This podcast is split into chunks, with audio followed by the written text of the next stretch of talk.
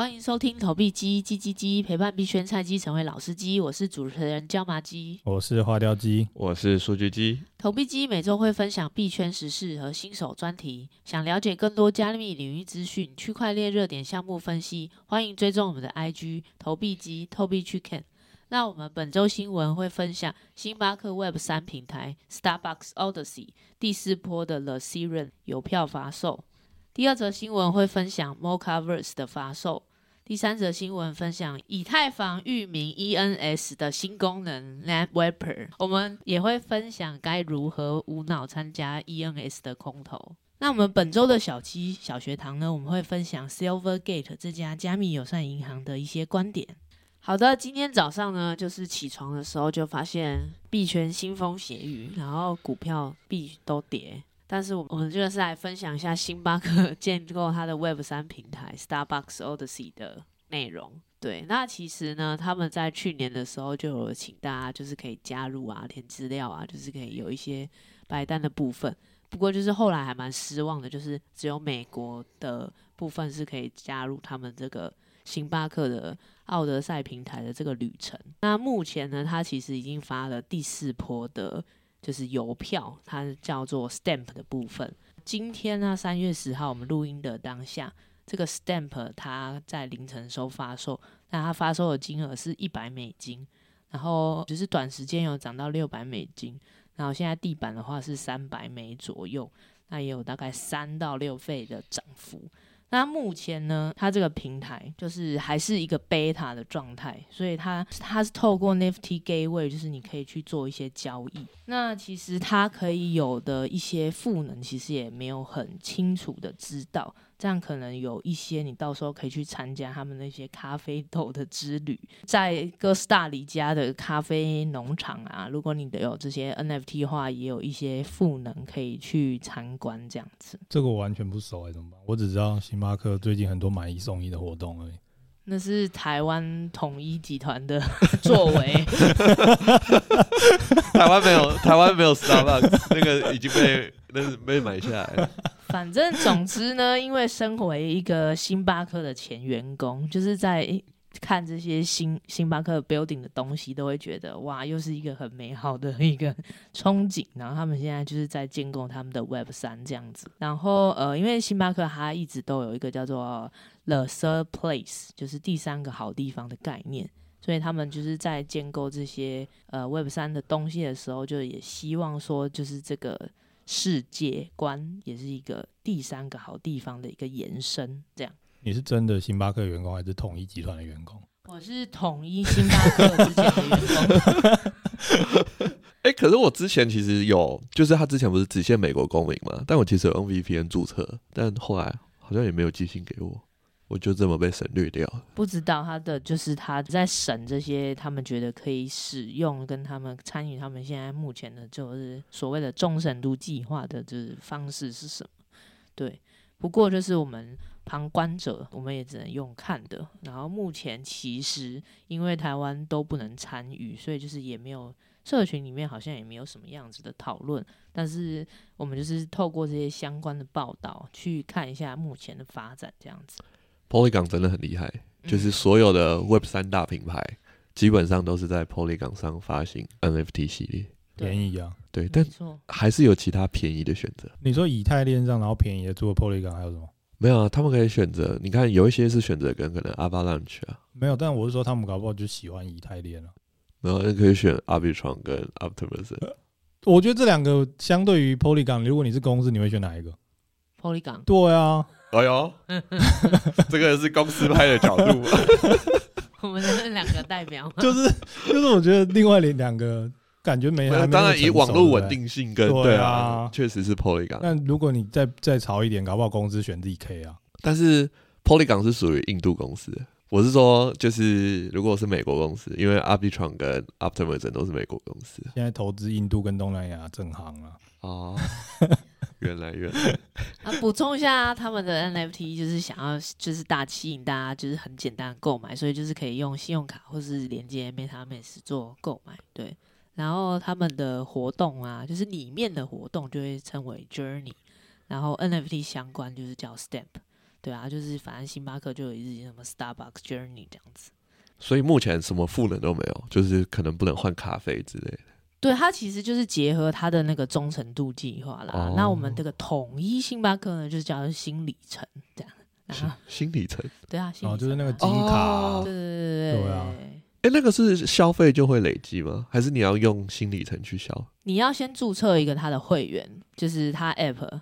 我有会员啊。对啊，然后你要你要用那个卡片储值去去去刷，哎，有比较便宜吗？没有比较便宜，但是三十五元可以集一颗星星。哦，对对，然后集三十五颗星就是可以换一杯中杯的饮料。我我记得我那个星巴克金卡就是。一直报账，然后报到金卡这样子。本来是一开始注册，然后一个礼拜又是变金卡。你看，就是我们大佬不一样。大佬没有他一开始掌控着整个公司的财务。你报一个礼拜没多少钱。他一开始就是真的会就是刻字化做一个金卡寄到你家，不过他现在就是省略了这一块，其实没金卡没了哦，真的哦，嗯。我我们就是之前我们啦，少息用户我也有，就是他会记，你可以刻你的名字，他会记到你。哦，对啊，好像有哎、欸。对啊，看一下。但是因为现在就是结合在 App 里面，然后一开始你买随心卡还是要一百块，但现在不用了。我我们这个好像跟 Starbucks 没有关系，毕竟这是统一集团。没有，反正这就是星巴克，他们就是很喜欢做这些 loyalty 的计划啊，而且其实好像就是这些会员在美国的福利更多。台湾的部分就是真的很少，这是跟统一集团的建议吧？没错，好的，那就是星巴克部分啊，因为其实它就是在建构它的 Web 三也是蛮酷的，所以就是对 Web 三有兴趣啊，都可以就是看他们这个一步一步 build 起来的样子。毕竟星巴克就是潮嘛。就是很潮嘛，很新潮、很文青的的的东西，不管在实体世界、Web 三，大家都很喜欢这样子。啊，你讲起来，我怎么觉得小马鸡觉得对啊，你一点都不兴奋呢、欸，很厌世星巴克，对啊，你一点都不兴奋。员工的一点点怨气，加上就是其实还是很喜欢这个品牌的。对，不过其实大家应该都可以多关注这个这个 Starbucks 在 Web 三的一些计划，因为目前他们发售的 NFT 其实都是有理论的嘛。就是撇除不管忠诚度还是什么的，但是纯以纯粹价格来讲，我记得每个发售都是，就是现在的市场流通的价格都是超越发行价的。嗯，对，尤其是他第一个出的就是 Holiday 的 Edition，目前地板价是一千七百五十二美。哇，算是非常成功的一个项目。那发行的时候是多少？我不知道，我们有请焦马机会。会不会一千八？没有，我知道他最新的一个发行价是一百八十 U，还。一百五十 U，然后现在是三十。发行是现在三十八 U。哦，对，好像是哎。发行是 Free Mint，看起来是。净利一千七 U。那我我现在是奥德赛的啊，星巴克奥德赛的忠实粉丝。他现在 他这个第一个 Holiday 就是五千个这样子。而且在 Polygon 上要支撑这个价格不容易。对啊，蛮厉害的。没错。目前这样看起来，就是因为。第四个发售就是有价差的部分，所以这个一千七百多枚，就是在五个小时内都是有交易量的。对，所以大家如果要交易，要去这个 Nifty Gateway，不是不是大家熟知的这个 OpenSea。对，因为它这个星巴克的 Odyssey 是一个 NFT 的。不要想要去刷 Blur 的积分，真的 Polygon Blur 没有资源。对啊，反正他就是那个他他就是他的 NFT 平台，就就是 Starbucks Odyssey，然后他是跟 NFT Gateway 就是做合作的，对啊，所以 NFT Gateway 在玩 NFT 的多少可能都有买过。他算是比较注重在一些品牌跟艺术品的 NFT 平台嘛。没错。好的，小鸡们可以再去 NFT Gateway 看，如果有一些就是常会收集这个环环环全球的那个 Starbucks 的杯子的。真的，接下来可能就可以开始收集这个 Web 三的杯子，可能会更有那个 a stamp 啦，不是杯子。如果有 它的图片也是有杯子。如果 如果有美国公民的小鸡可以去参与一下。对，啊，没有的可能也可以透过这个没有的就 V VPN，就是各大 YouTuber 都会在那个没有的可以参与一下那个统一集团的星巴克。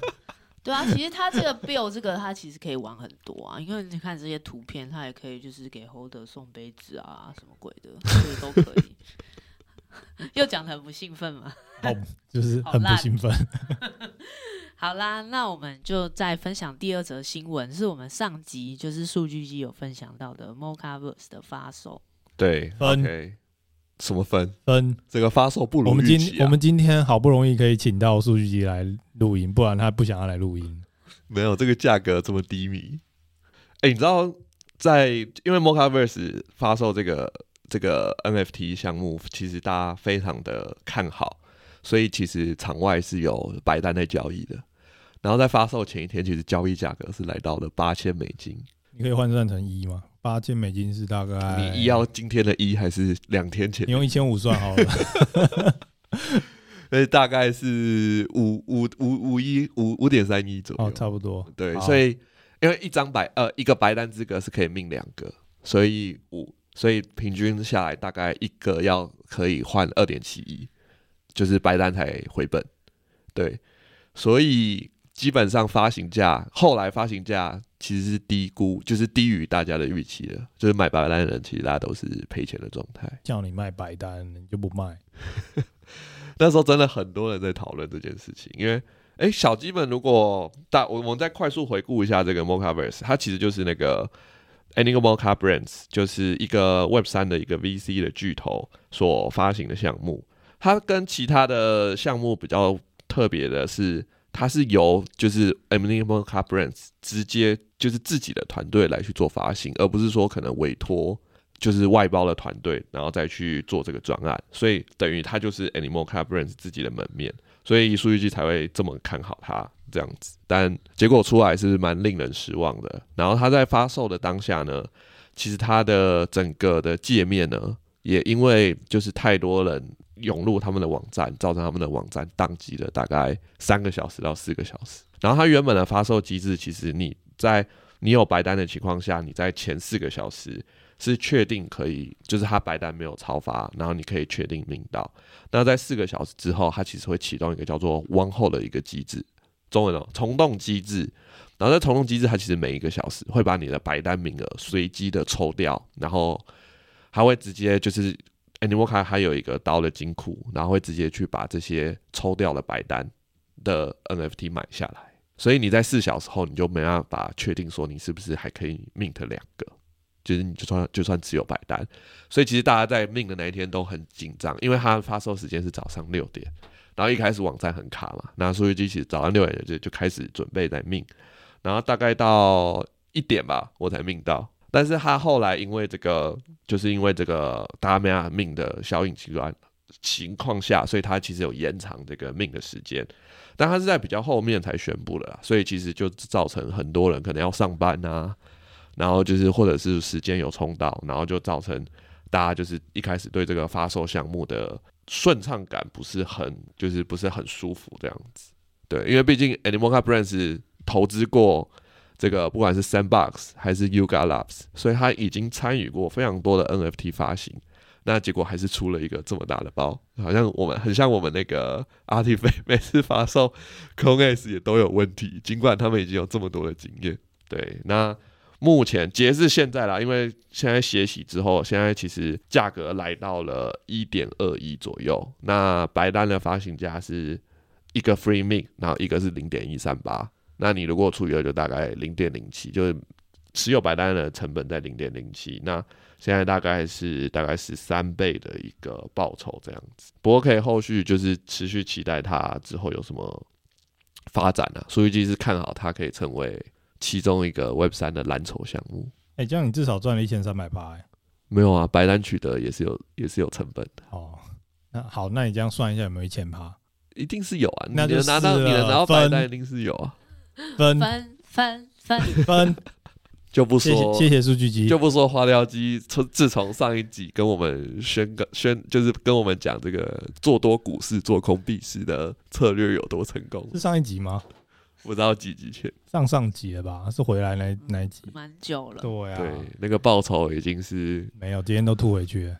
没听到古还说，现在睡觉的时候都会笑，想说今年怎么如此的不真实。他现在在韩国数他吐回了多少钱啊？你吐的也不多啊，相较涨。啊，你这样子，因为现在这个 Mocaverse 还没有解盲，那你有预计就是你要出或是怎么样子的计划吗？数据机目前其实是没有任何的出售计划，已经把它送到冷钱包放着。哇，就是要等它变蓝筹了。他刚才说了，是的，是的，好的。不过也是有一点风险，因为它其实整个 roadmap 都没有公布，只有说就是会有很多他们旗下的 portfolio 的合作这样子。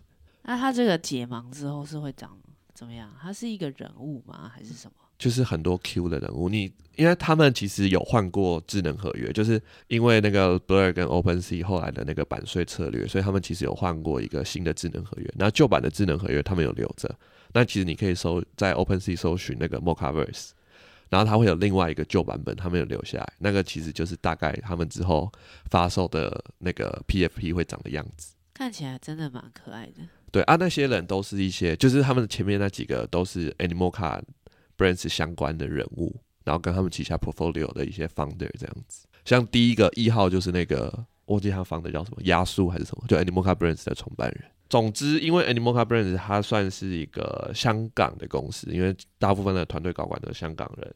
所以有可能会就是借由今年六月香港会有一个就是加密货币合法的一个监管的案子，那有可能会利好这个 Animoca Brands。对，这可能是短期间它的利好，因为它目前其实什么消息都没有释放，所以它的价格其实是一路走跌的，就是从开始第一个交易价格大概是二点多亿，那这样一路下探这样子。所以觉得，如果还有一个更低的价格购买，然后可能会是开盲盒之后，那一些就是开到普通 rarity 的人，他可能就会就是进一步的出手，那可能那时候会是一个好的入手点。如果大家对 Animoca Brands 这个旗下这个 Mochaverse 有兴趣的话。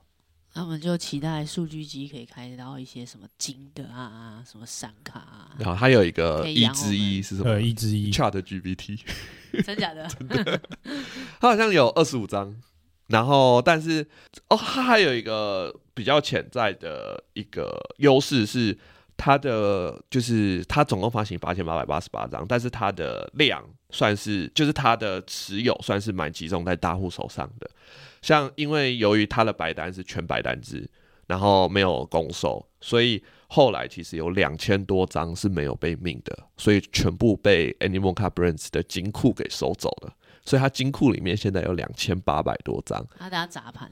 对，所以实际流通量只有五千多张。嗯。然后一些重量型的投资人，比如说大家广为人知的那个 OX 孙啊，然后马吉大哥。然后什么五五点 ETH 这些大户手上都有三四十张，所以它的集中，它的其实筹码集中量非常集中，所以如果说拉盘的话，可能拉的价格也会蛮惊人的。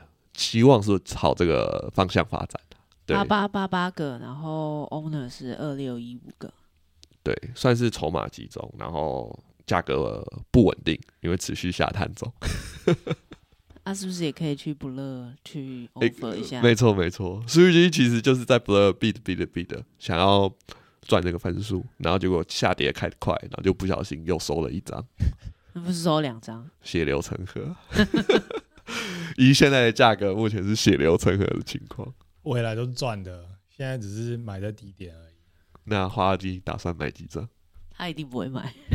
大家是不是说未来都赚，代表他其实在唬烂。他唬烂了。我是看好他，好不好？只是我现在没钱买。好啦，大家就可以持续期待他的动向。现在没有那个加密友善银行可以让我存币。加密花雕机的资金要借由机构才能进场，普通的普通的台湾的那个加密货币交易所的那个资金存量不。无法让花掉机入场这个币圈。好了，赶快换下一个，十一分。没有，我想要，我想要，就是也分享一下，因为今天三月十号是一个引颈期盼的韩剧上线了，就是《黑暗荣耀》。在我录音前的时候，我硬给他看了一下下，然后连里面呢都在说比特币跌成这样，我是要怎么给你钱？我想说，天哪！怎么这么贴近生活？哎、欸，可是这个这个、啊、这个剧应该早就录好了吧？对啊，没有啦，可能从六万跌到现在啊。好啦，那我们第三则新闻就请花雕机来跟我们分享一下。好啦，讲了两个 NFT，我们来讲一个比较正常的协议嘛。NFT 不正常。哎，一开口就鄙视我们。我们哪有？我是说 NFT 我比较不熟，这种钱我赚不到。我们要赚。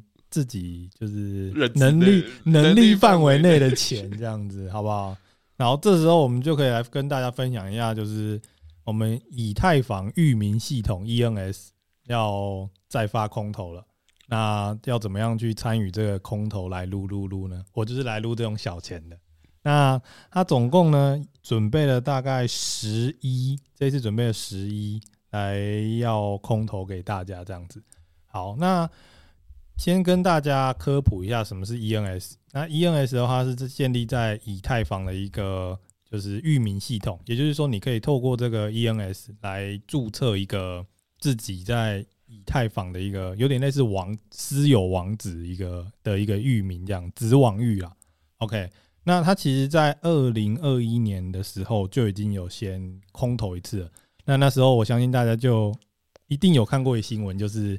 某大学生什么无聊的时候，然后去参与了一下 ENS，结果空投空投太多，让他就是直接直接直接退休，财富自由，然后他觉得未来很没有什么就是努力的目标这样子。ENS 真的是历史上数一数二大包的空投。对，然后所以这一次的话，他也要更新他的新的系统，就是叫做 Name Wrapper。那这个 Name Wrapper 呢，它其实就是要增加你这呃就是。我们拥有者、管理者在做管理自己的子网域的时候的一些安全性啊，以及把它的呃防止被骇客攻击的这个潜在风险给啊降低这样子。所以这一次的升级的话，就是它鼓现在就是开始鼓励大家去测试网测试这个 Name r a p p e r 这个功能。要怎么样参与这个呢？就是首先你要先有一个 ENS 的域名，现在是开放给所有人可以去注册这个。以太坊 ENS 的域名，那这边有简单的费用，就是 ENS 的域名的话，它是注册的时候是需要费用的。那这个费用包含了注册费加上 gas fee。那注册费的话，现在目前就是，如果你是五个字以上的域名的话，是每年是五块美金。那如果是四个字的话，就是一百六十块。那三个字的话，就是要六百四十美金一年这样子。那外加 gas fee。所以聪明的小鸡们就知道，如果要撸这个空投的话，最好的情况就是。去注册一个五个字以上的域名，再加上 gas fee 比较少的时候，这时候你的撸的成本就会降到最低，这样子。OK，那接着的话，你注册好这个域名之后，那你就可以进去以太坊的测试网去测试。那其实进这个以太坊的测试网，其实你在做这个交互的时候，也会需要一点点的 gas fee。那它这边的话，还会帮你准备你要交互的这个 gas fee 的水费给你，所以就是先进去这个测试网，然后领取了这个水费之后，接着你就开始去测试。那这个测试的话，就是你可能就是随便点点。那它最重要就是它里面会有一个右上角会有一个叫做 report 的一个 window 这样子。那这个 report window，你只要填写完问卷之后，就有机会得到这个主网 ETH 的空投。那总奖金是十 ETH 这样子，OK。那有人就说，那这个感觉上，因为测试网嘛，所以感觉技术含量有点高啊，或者说我根本不知道 ENS 是什么，要怎么样填这个 feedback。这时候我们就要用到最近最无脑的，就是 Chat GPT。OK，所以你想要让自己看起来与众不同，然后又用专业的英文去填这个 report 吗？那你就把 ENS 或者说 ENS 跟 DNS 的优缺点这一些关键字打进 ChatGPT 之后，把它用专业英文的方式翻译成英文，然后再填这个 report，你就可以无脑的去参与到这个 ENS 空投了。我已经可以想象 ENS 会收到多多少封一模一样的信。对，这个就是无脑参与 ENS 的方法。那我已经先填了一份出去，所以大家可以试着一下。我觉得 ChatGPT 确实是蛮棒的，就是我根本就没有在管说 ENS 这个测试上面到底发生什么事情，或者是说它的呃有什么漏洞啊。其实它叫我们去参与这个测试网，主要就是想要去抓到这一次更新有没有什么漏洞或者需要改进的地方。那其实你就可以直接透过 ChatGPT，或者说任何 AI 的系统，什么 Notion AI 什么的，然后去直接问他。针对于就是 DNS，或是针对于 ENS，或是针对于这种子网域的技术，有什么已知的风险或是已知需要改善的地方，就把它填进这个 feedback 的这个呃问卷里面，那你就可以得到空投的资格。这样子。好的，我们会去录的。你有没有预计你要录几组？没有，我就立一组啊，佛系啊。我把机会都让给你们了。我发现这个方法以后，迫不及待来告诉你们。哎，这个有期限吗？目前我没看到期限。不过还是尽早，因为他可能有足够的回馈之后，他就会直接关闭这个测试。对啊，所以大家我回去找一下期限。不过大家自己去稍微看一下期限。那如果还来得及录的话，我不知道我们上的时候是什么时候，但是来得及录的话，就赶快去录一下。对，所以这个新的一个空投机会，那又是 ENS 著名的 ENS 空投。那如果想要学大学生财富自由的话，可以稍微去撸一下。这个比较难了，因为毕竟总奖金只有十一而已。之前是那个大学生是千万。哎、欸，没有，我告诉你，因为你这个同时你还可以再撸别的东西。就是最近其实这个以太坊的测试网，就是我们刚才提到这个 Jewelry，它其实它的代币也值钱。哦，你说那个 Stargate，对，所以其实，所以其实你还是可以透过除了撸 ENS 以外，你还可以透过撸这个 Jewelry 的水费，然后去撸到一个蓝筹 NFT 的钱，这样。不过最近这个 Jewelry 因为那个就是以太坊的代币可以换成真金白银嘛，所以它的水龙头非常的拥塞。对啊，但是所以大家大家在尝试的时候，可能就要。多试几次，就是勤劳的人有福了。但是确实是已经有新闻传出，就是有人透过撸这个测试网的代币，然后撸到了一个 Crypto Punk。不是啊，他在测试网里面也有卖 Crypto Punk 啊？真的吗？不是，他是撸到主网的，他是撸水费撸到去买主网的 Crypto Punk。这个真，这个这个这个推出来真是吓人一跳。这个 Zero Zero Zero 竟然愿意让大家的。测试代币可以换成真金白银，对，所以提供这两个方向，就是让大家知道说，去做这个 ENS 的撸空头的动作的话，其实是一石二鸟的。对，好，讲到域名，其实小鸡们也别忘记，我们就之前前几集其实有讲到那个 Space ID，就是 BNB 上面的这个域名项目，大家也不要忘记继续录这个，这个空头预期也是期待感相当的高。对，BNB 域名真的也要去录一下。对，但如果是更多的，比如说已经发币，比如说 Aptos 上上的域名，可能大家可以观望，但是还是主要先以这个 BNB 上面的域名为主，因为它已经是确定有获得就是千万美金的融资，所以项目方是相较有钱的，而且它已经被使用在就是 BSC 的 Scan，就是他们官方的这个区块链系统上面，所以这个确定性是会更高一点。那我们本周节目就分享到这边，那我们就进入我们的小鸡小学堂。那本周的小鸡小学堂呢，我们会分享对于 Silvergate 这家加密友善银行的一些观点。就今天的状况不太好，带带着一个悲情的剧情录音，正在遇到这个投资市场学习当中。今天早上其实起来的时候很不想要录音。那你们要说分享一下发生什么事？你去看那个。那个币圈最大 KOL CZ 的那个推特就知道发生什么事情，因为他他整理了那个、啊、所有空头，最近今天一早所所有的空头，所有的空头，啊他是写说那个呃 Silicon Valley Bank Trouble 啊，USAG 然后去告那个后还有什么？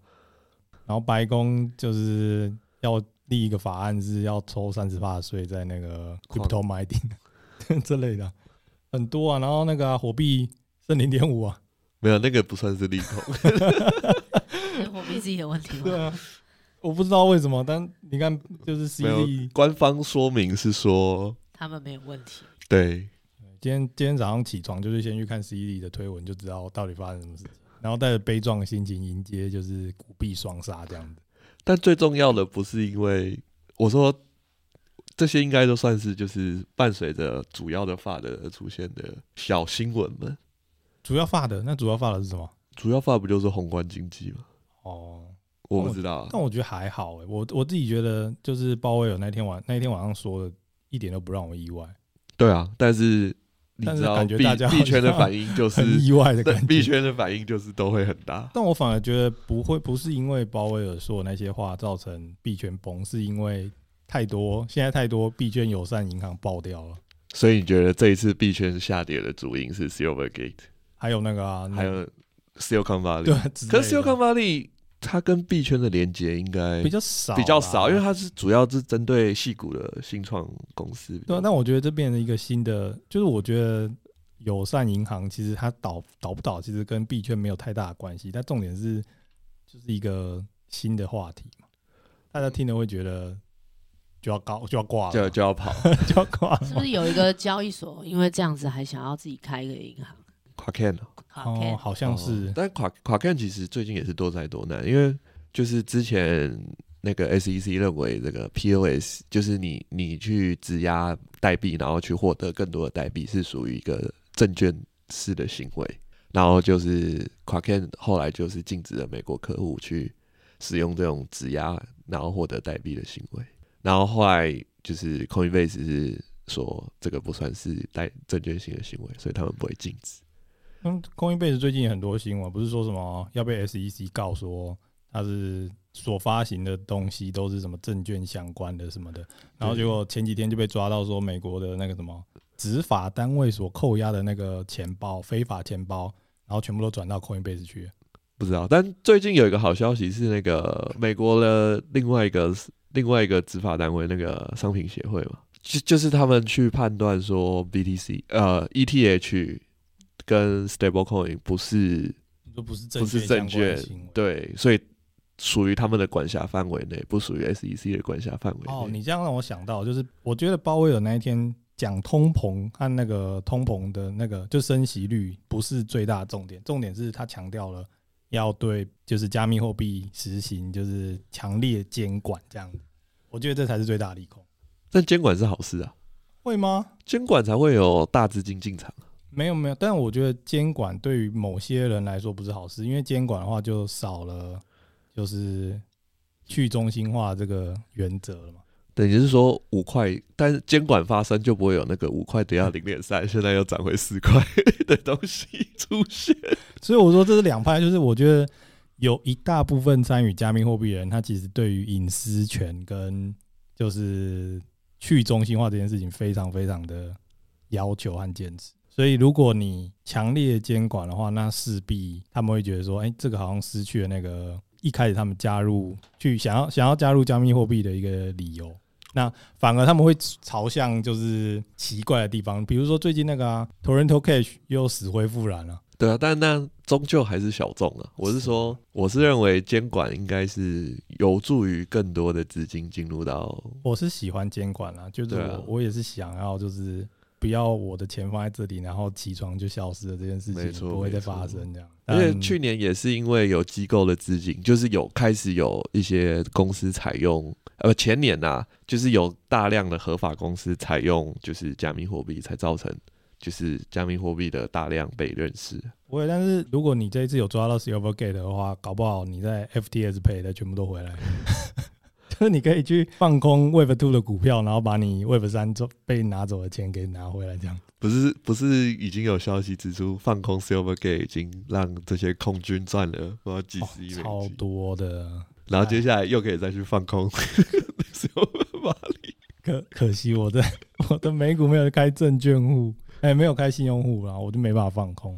但我觉得这一次也是学到一点，就是加密友善银行，然后又有股票的话，是可以也可以在加密货币发生事情的时候稍微看一下，这样也可以赚赚一点回来。这次反应太慢了，不然我觉得那个放空应该是胜率应该非常非常高，也不会有被嘎的风险。也没想到，就是 Silvergate 这么快就马上认输，说对自愿清算，对。但是他们的清算跟 FTS 那个又完全不同啊，就是他们是有足够的，对啊，他们是合规的，对，他们是有足，他们是有足够的资产，只是流动性不足。那我我知道看到他们自动清算，我就觉得说啊，慢了，真的是慢了，直接直接在直接在跌三十吗？直接投降就慢了。要是我昨天晚上直接冲进去，我那时候一直想说 Silvergate 应该。我觉得 Silvergate 那时候我我我有想曾经想过想办法去放空，但我那时候没有去放空，原因是什么？是我们那时候在讨论 Silvergate 的财报，然后大家众所皆知，Silvergate 他在第一季的时候做了一件非常非常奇怪的事情，是他去买了长期债券。对啊，大家不是都在讨论这件事？对，但是好，你身为一个投资银投资银行，或是说你身为一个为一个企业做投资决策的人，你你在做某一件事情的时候，你总会去去评估一下风暴比，对不对？那好，如果假设那时候你真的是觉得债券的，然后要去撸那个债券的那个利率，然后你买了很多债券，那你至少买短期债券嘛？那你这时候又买了长期债券，那你总是要有。假设赢跟假设输的情况嘛，好，那输的情况我们现在已经看到了。那我一直在想说，它赢到底是会是什么样的情况？我没有想过，我没有想到一个合理的解释，说假设我是。就是 Silvergate 的人，然后我会因为什么样的理由去冒这么大的风险，然后买这么多的长期国债？这感觉下来，就是他们的投资决策部门就是出了很大的，就除了这个以外，好像都没有一个，尤其是合理的解释。上一年就是前一季才遇到，就是因为 FT 的事件，所以大量的机构资金从 Silvergate 就是从币圈出逃嘛，而且借由 Silvergate 才换的法币。对啊，所以他们的流动性，照理来讲，现在应该是一个很低落的。时期，而且重点是，然后再把这些谨慎的流动性，对啊，他们再拿去买长期，他们应该非常非常知道说，被挤兑的话会造成他们国债这，就是他们必须要就是强行出售长期国债，然后造成亏损这样子。那为什么还做这个决定？我到现在没有人可以给我答案。这不就是大家在没 没有没有 没有没有答案的答案？但但但是这个就变成说，他他太明确了，然后明确到说你觉得有鬼，所以我才不敢去放啊。我一直我一直想说他会给我惊喜。就是他们怎么可能从哪里其实有大量的资产，或是他他他这一 move 是神之一手，就是他有一个赢的版本是，如果他赌赢了，他就会翻身，没有，他就会变成传奇这样子。我一直在我一直在想，有一个人出来告诉我这件事情，结果纯粹是，结果看看起来大家都推测纯粹是行政疏失，就可能要买长买。短期国债买的长期国债，但我觉得这样太瞎了啦！就是我一直没有找到就是很合理的理由，然后就直接非常顺利的，空军可能也很 很压抑，空军可能也很压抑，就是哎、欸，就这样就倒了。我不知道，我我到现在没有。欢迎就是有知道的人来下面留言一下，告诉我原因是什么。好的，那我们本周节目就到这边。喜欢我们的节目，欢迎给我们五星好评，追踪投币机 IG，有任何建议都可以留言给我们。那我们就下集见喽，拜拜，拜拜，大家拜拜。